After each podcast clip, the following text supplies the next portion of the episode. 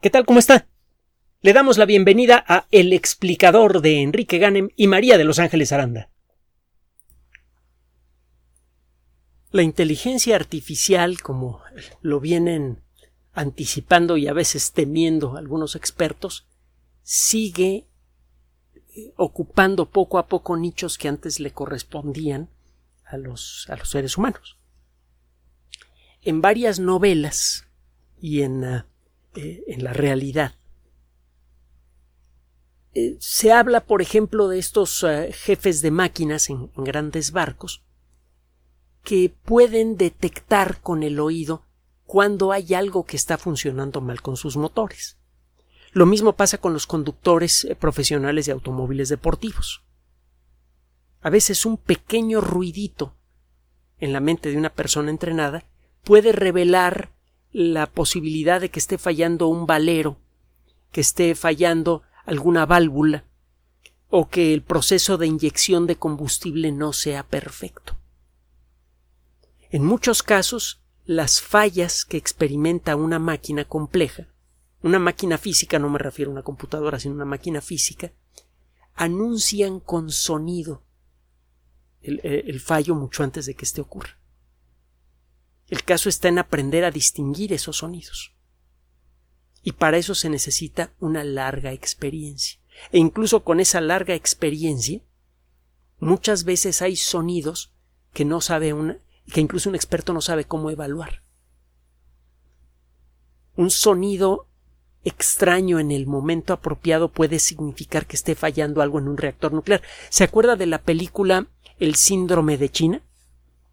Algo sale al respecto. Hay, eh, hay, un momento en el que algo, algo parecido a esto pasa. Hay una pequeña vibración, un pequeño ruidito que para un ingeniero eh, eh, que además participó en el desarrollo de una planta nuclear puede significar la posibilidad de un desastre. Un ruidito que a otras personas les pasaría por completo, desapercibido por completo. Bueno, en, uno de los problemas que se tiene con este tipo de experiencia es que se necesitan muchos años para adquirirla y se pierde incluso antes de que la persona deje de, deje de trabajar en, en esa especialidad. Si una persona que lleva muchos años trabajando con máquinas deja de hacerlo, pierde en buena medida ese toque, esa capacidad de detectar en forma casi inconsciente sonidos que son rápidamente procesados en su cerebro que conoce el, diseño de la máquina y puede decir, híjole, este ruidito, este ruidito, hay un valero que va a fallar. El poder anticipar el fallo de una maquinaria puede evitar desastres graves, por ejemplo, el que falle el, sistema de, de, control del timón de un barco petrolero que se encuentra cerca de la costa. Es uno de muchísimos ejemplos o que falle el motor de un avión, o que falle la bomba que está impulsando bueno, el, sistema de ventilación de una nave espacial. De no existir ventilación en una nave espacial, al empezar usted a respirar quedaría rápidamente rodeado de una burbuja de aire cargado con dióxido de carbono. Eh, no existen diferencias de densidad en, eh, en, ambientes de microgravedad, así que el aire que respira usted se queda mayormente alrededor de usted, a menos que exista un, un sistema de ventilación que lo mantenga en movimiento. Entonces, el, el detectar a tiempo este tipo de fallas puede evitar catástrofes. Catástrofes que pueden involucrar no solamente a las personas que están cerca de la maquinaria, sino también a ecosistemas completos. Por ejemplo, en el caso del, de, un petrolero que pierde el control o que eh, eh, pierde sus máquinas cerca de la costa y choca contra él. Entonces, de arranque es muy importante eh, detectar esas fallas a tiempo. Puede usted también perder muchísimo dinero, aunque no, ocurra una catástrofe como consecuencia de estas fallas en líneas de producción. Basta con una falla relativamente menor en algún sistema, en una fábrica que tiene una línea de montaje para que se detenga toda la línea de montaje. Una falla pequeña puede producir un efecto eh, dominó que puede costarle a la empresa muchísimo dinero. Pérdida de productividad y vaya usted a saber qué más. Sea, el detectar estas fallas a tiempo es muy importante. Pero no puede usted tener ingenieros entrenados en todas las posibles maquinarias que hay en una línea de montaje para que se pasen con, con, eh, con, la oreja parada para ver qué ruidito pueden encontrar a ver si eso les dice que, que está apareciendo algún problema. Es absurdo. Y le digo, la experiencia necesaria para poder hacer este tipo de diagnósticos a partir del sonido cuesta mucho trabajo adquirirla y a veces y se pierde rápidamente en el momento en el que uno deja de usarla. Hay varios grupos de investigación que están trabajando con este tipo de problemas.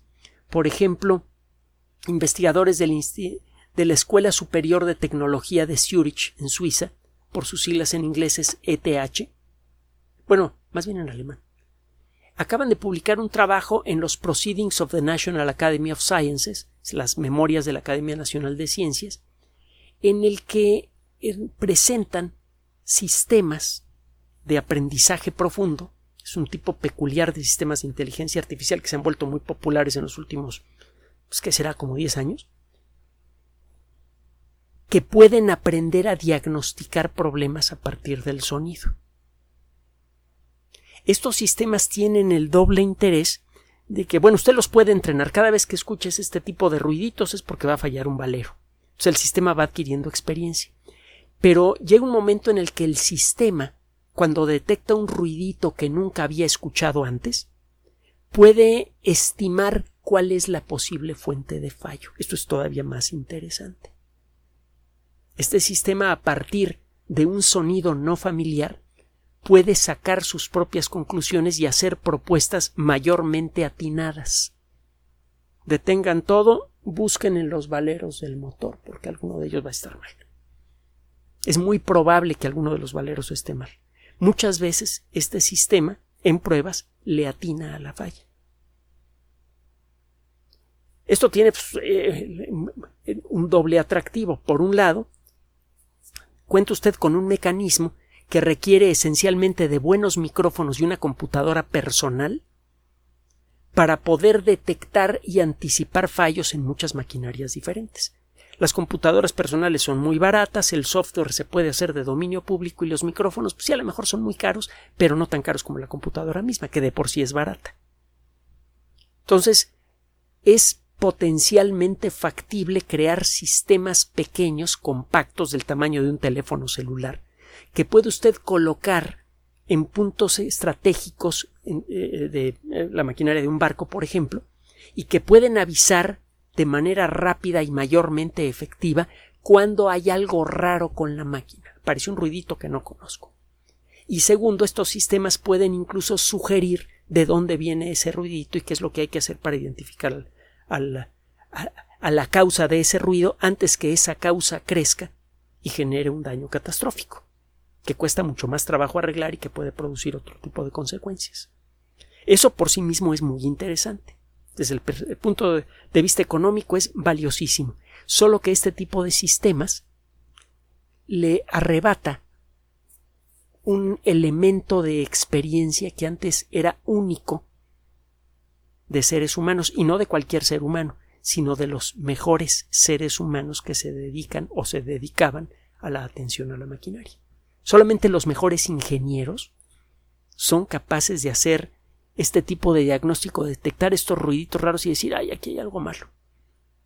Es algo, e, es una habilidad que es, o cuando menos era muy apreciada entre pilotos de prueba y conductores de automóviles deportivos.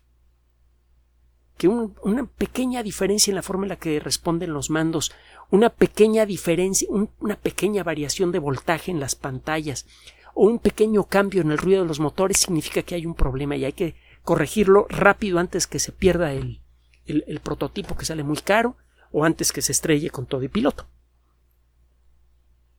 Muchas veces el detectar esos ruiditos a tiempo fueron la diferencia entre quedarse a la mitad en una carrera, abandonar en, una carrera de larga duración como las 24 horas de Le Mans, o concluir la prueba con éxito e incluso ganarla el detectar un ruidito de una cosita que estaba mal apretada o de una pieza que se estaba saliendo de especificaciones. Eso ahora lo puede hacer una máquina. Las máquinas desde que las tenemos en, nuestras manos en grandes cantidades en la revolución industrial, han sustituido la labor humana.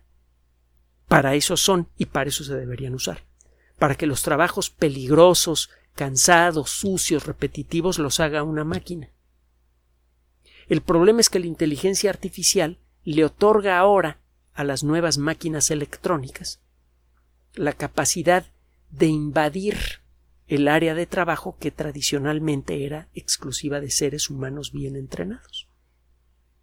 Así como hay sistemas de cómputo que ahora pueden diagnosticar mejor ciertas enfermedades pulmonares a partir de placas radiológicas que la mayoría de los buenos radiólogos, así como hay ahora sistemas de cómputo que pueden diagnosticar mejor las debilidades de un contrato que muchos abogados especializados, están por aparecer sistemas de cómputo baratos, de fácil acceso y cuyo software probablemente va a ser de dominio público, que son capaces de diagnosticar problemas en maquinaria a tiempo para hacer algo al respecto.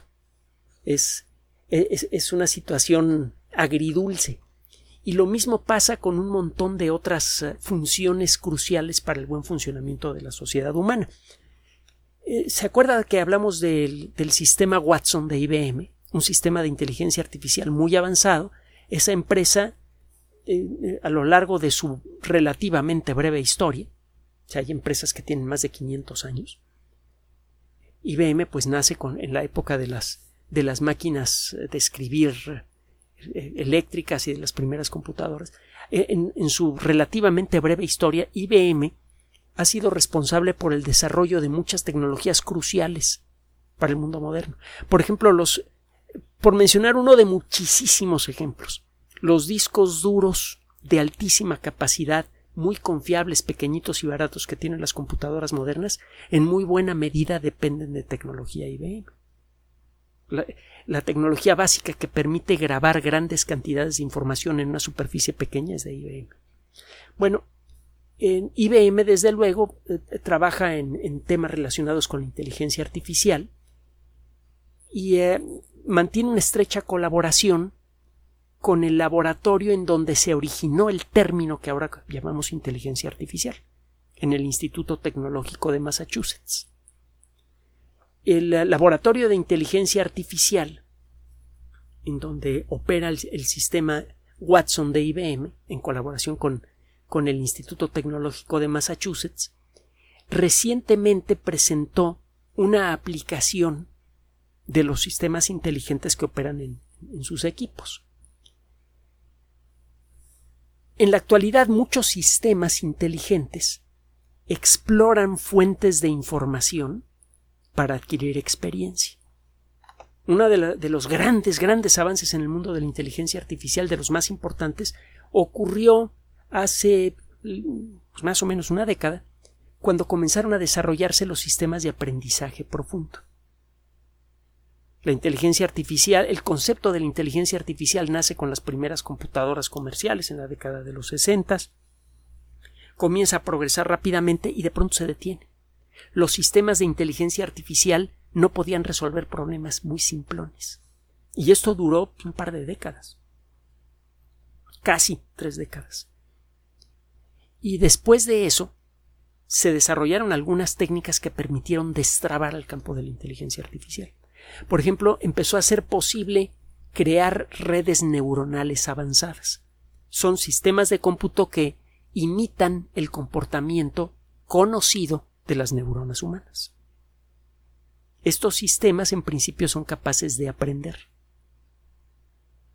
Con algunas modificaciones se desarrolló a partir de esa idea toda una tecnología que le permite a una computadora aprender de manera importante si le da a usted muchos ejemplos de algo. Esto es el aprendizaje profundo. Un ejemplo tosco que hemos usado muchas veces. Le presenta a usted a una computadora vía imágenes electrónicas chorrocientas mil imágenes de gatos en distintas circunstancias. Incluso le presenta gatos pintados por pintores abstractos. Gente que se dedica a la pintura abstracta.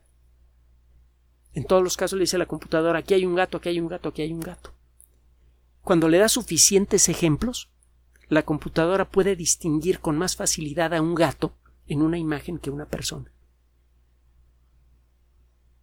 Este tipo de sistemas se pueden utilizar, por ejemplo, eh, para hacer diagnóstico clínico. Le muestra usted una computadora montones de radiografías que han sido cuidadosamente estudiadas por expertos eh, que dicen mira este puntito de aquí no me gusta puede ser un tumor esta cosa de aquí puede ser una infección le da usted mm, ejemplos ya validados de ah, imágenes radiológicas una imagen radiológica que al principio el radiólogo dijo mira aquí hay la sospecha de una infección después se hace el estudio y aparece la infección eh, eh, de manera efectiva, entonces la imagen queda validada.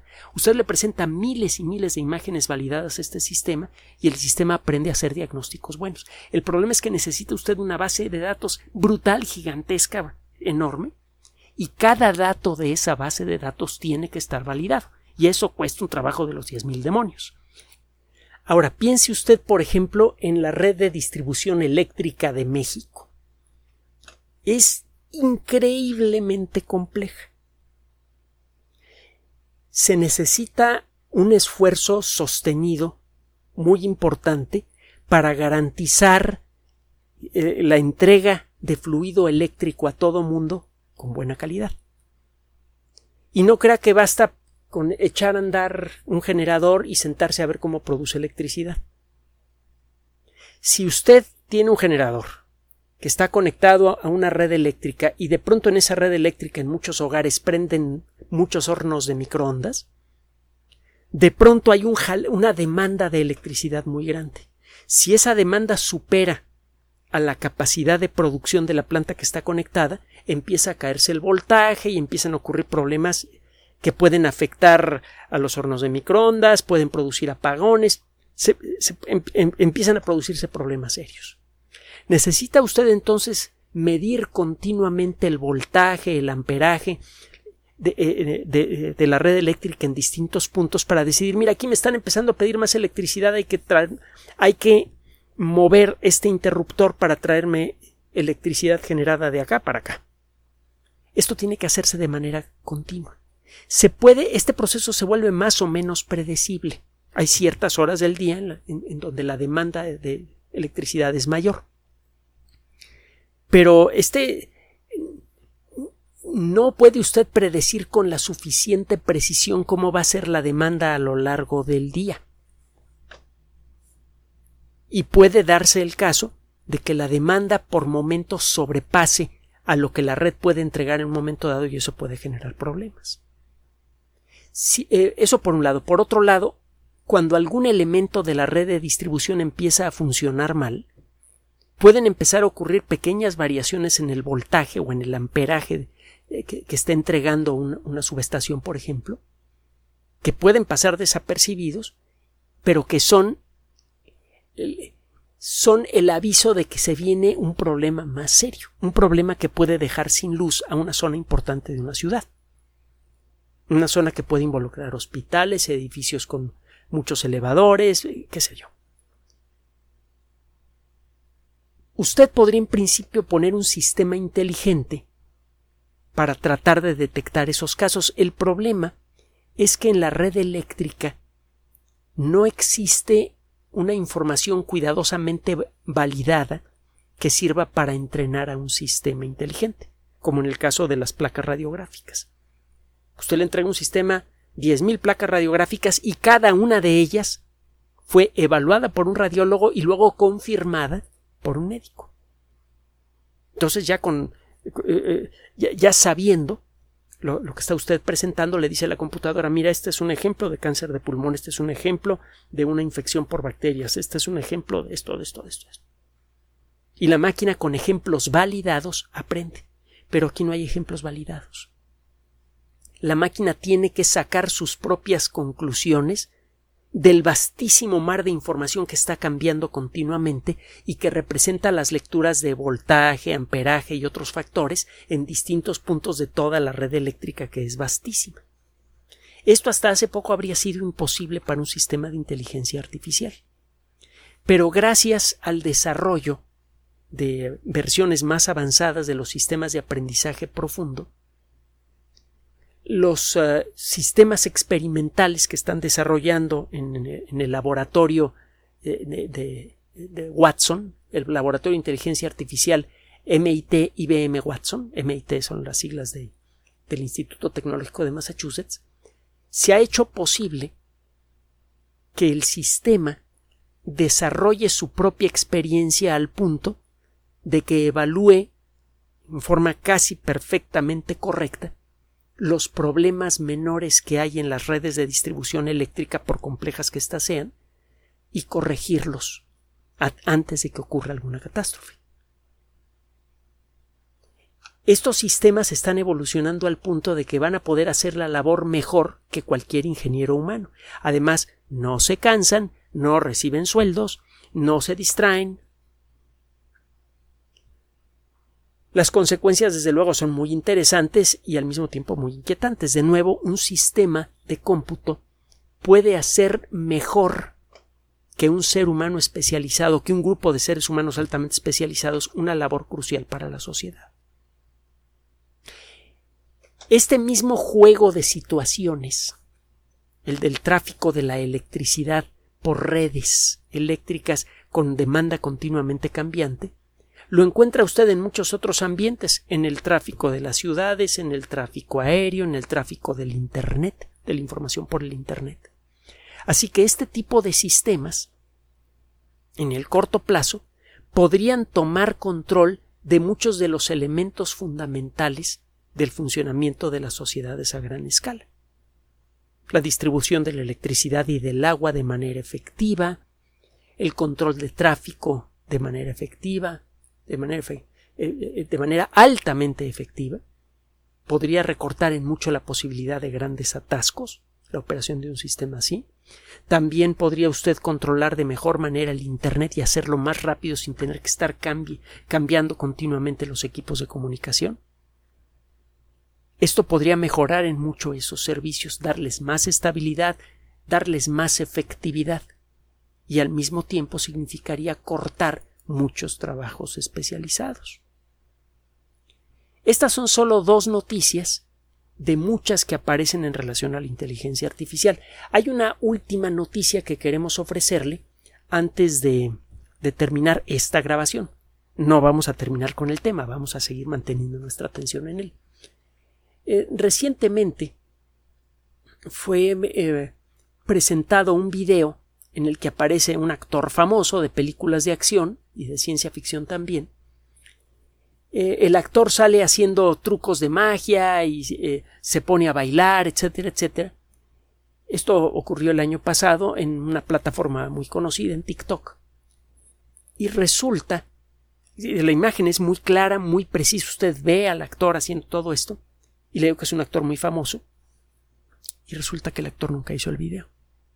No es la primera vez que un actor o actriz famosos aparecen en videos que nunca hicieron. Y la calidad del video es tan buena que casi no existe forma de detectar que se trata de un fraude. Es muy difícil detectar que se trata de un fraude con la tecnología actual. En un año va a ser imposible. Este es el problema de lo que se llama eh, eh, la tecnología deepfake. Fake en inglés es falso, engañoso. Deepfake es un engaño profundo. Deepfake es una tecnología que puede eh, tomar el algoritmo de la cara de alguien o de la voz de alguien y hacer que esa persona haga o diga cosas. Bueno, hacer que ese sistema haga y diga cosas a nombre de esa persona, de manera que resulte muy difícil de detectar el fraude. Como consecuencia de esto, usted puede hacer que un político de derechas hable en favor del socialismo, por, por inventarme algo, viceversa.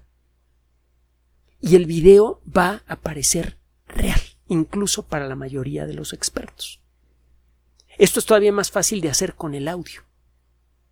Puede usted tomar el algoritmo de la voz de una persona y hacerla decir eh, eh, cosas horrorosas o cosas maravillosas cuando esa persona normalmente dice lo contrario. Esto tiene, esto es consecuencia directa de la aplicación de la inteligencia artificial y tiene un efecto potencialmente muy, muy grave en el mundo moderno. Hay varios factores que hay que considerar aquí. Por ejemplo, hay una nota presentada en la revista Scientific American recientemente relacionada con un estudio publicado de nuevo en los Proceedings of the National Academy of Sciences, las memorias de la Academia Nacional de Ciencias. Resulta que muchas caras generadas por inteligencia artificial, que se usan para crear videos de gente dando noticias, esas caras, cuidadosamente calculadas por el sistema de inteligencia artificial, generan una mayor sensación de confianza en el auditorio que las caras humanas verdaderas. La realidad es que la sociedad humana sigue siendo mayormente irracional. Se convence más por apariencias que por hechos. Esa es una de las grandes debilidades de la sociedad humana, de las más importantes y de las más peligrosas. Nos convencemos más por el aspecto de la gente. Por eso muchas veces los ah, presidentes de algunos países, no voy a mencionar ejemplos, son elegidos más por su aspecto porque son altotes y tienen cara de actores y todo eso que por su verdadera capacidad para poner un pie delante del otro. Ha habido algunos presidentes de algunos países que literalmente, de veras, de veras, no pueden caminar y masticar chicle al mismo tiempo porque pierden la coordinación y se dan un renazo. No pueden decir dos palabras sin que su esposa les diga qué decir. Y fueron elegidos para dirigir el destino de algunos países muy importantes por el aspecto que tienen.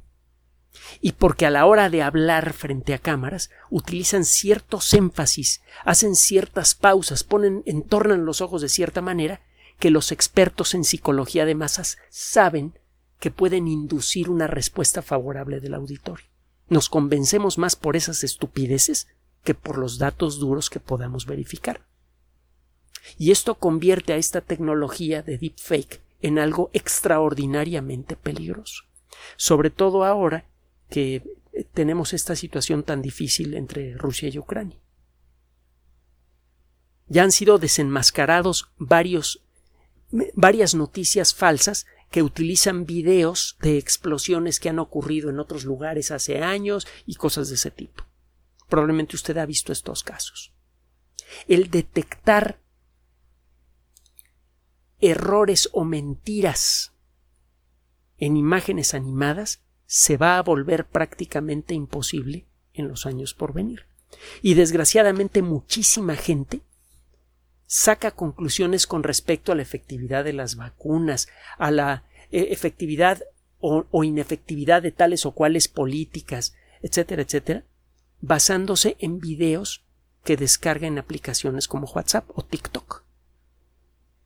Ya existe la tecnología para que con una computadora personal, un par de tazas de café y una caja de galletas o de papas, según lo que usted quiera tomar, pueda usted crear videos que le hagan creer a las personas que lo ven que el presidente de tal país o que eh, tal científico famoso dijo o hizo tal o cual cosa. Ya llegamos al punto en el que pronto no se va a poder utilizar un video o un audio en forma exitosa en un juicio, porque no va a haber forma de creer en su veracidad. Este es un ejemplo de la aplicación de la inteligencia artificial en, eh, de la manera equivocada. Entonces, la conclusión general del de, de esta cápsula es que la inteligencia artificial está avanzando a pasos agigantados, a pesar de que todavía no salen los circuitos electrónicos diseñados para operar sistemas de inteligencia artificial. Estos sistemas de inteligencia artificial operan en computadoras generales. La misma computadora que le sirve para jugar al ajedrez o para entrar al Internet le permite operar estos sistemas. A pesar de que el desempeño de estos sistemas de inteligencia artificial no es óptimo y que en cierto modo son eh, primitivos todavía, estos sistemas de inteligencia artificial ya pueden quitarle el trabajo a mucha gente altamente especializada y con gran experiencia y pueden también convertirse en una herramienta social terriblemente destructiva. Y volvemos de nuevo a un asunto al que vamos a tener que regresar continuamente, sobre todo en esta década tan peligrosa. La tecnología da poder, no da sabiduría. El poder enorme que da la tecnología puede ser utilizado con la misma facilidad para construir o para destruir. Y acuérdese de esa vieja frase tan, tan importante que aparece en un momento crucial de la novela Fahrenheit 451. El que no construye tiene que quemar. Estamos llegando al momento en el que el poder de nuestras herramientas tecnológicas nos va a exigir a todos nosotros en lo individual y en, y en el colectivo a que decidamos si queremos construir o quemar nuestro futuro con la tecnología que ha sido creada por la ciencia en los últimos 400 años.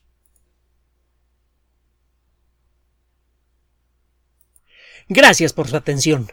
Además de nuestro sitio electrónico www.alexplicador.net, por sugerencia suya tenemos abierto un espacio en Patreon, el explicador Enrique Ganem, y en PayPal, el explicador patrocinio por los que gracias a su apoyo sostenemos este espacio. Puede usted descargar gratuitamente estos audios en formato MP3 en Spotify y en iTunes como El Explicador sitio oficial y en SoundCloud como El Explicador y con formato de video en YouTube en El Explicador sitio oficial. Recuerde nuestras redes sociales de siempre, Twitter Enrique-Ganem y en Facebook Enrique Ganem sitio oficial, El Explicador y los grupos que usted ya conoce. Finalmente, el explicador siempre somos María de Los Ángeles Aranda y Enrique Ganem. Gracias.